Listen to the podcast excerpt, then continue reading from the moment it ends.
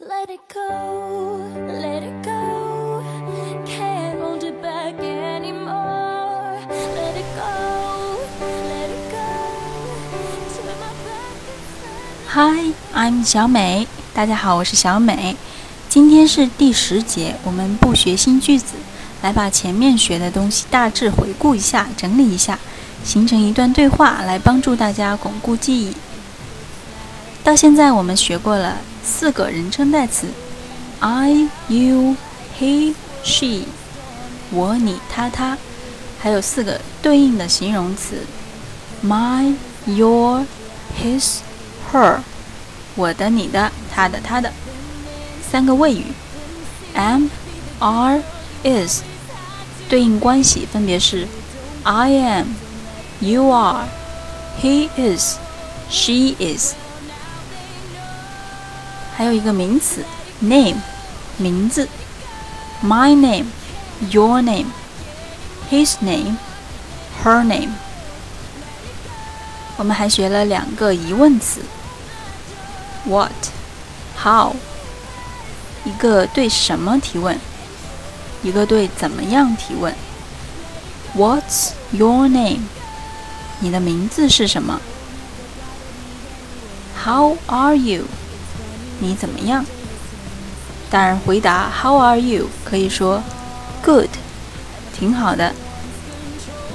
另外还有几句日常用语：Hello，Hi，你好；Bye bye，Bye，再见；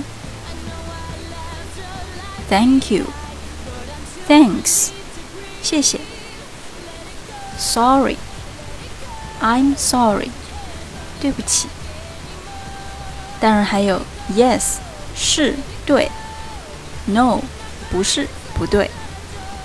好，总结完了，我们来尽量把它们放在对话当中。Hello，How are you？你好，你怎么样？Hi，I'm good。Thank you。How are you？你好。我挺好的，谢谢。你呢？Good, thanks. What's your name? 挺好的，谢谢。你叫什么名字？My name is A. What's your name? 我叫 A。我们这里虚拟一个名字啊，就叫 A。我叫 A，你叫什么名字？I am B. What's his name？我叫 B，他叫什么名字？He is C。What's her name？她是 C。那那个女她，她叫什么名字呢？Her name is D。她的名字是 D。好，我们再来读一遍。Hello。 How are you? Hi, I'm good. Thank you. How are you? Good. Thanks. What's your name? My name is A. What's your name?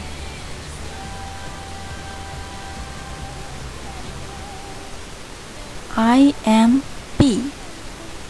What's his name?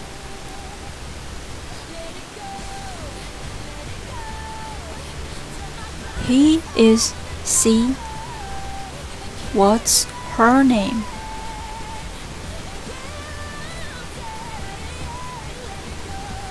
Her name is D. 好。现在我们已经可以进行初步的对话了，不要松懈，继续加油哦！拜拜。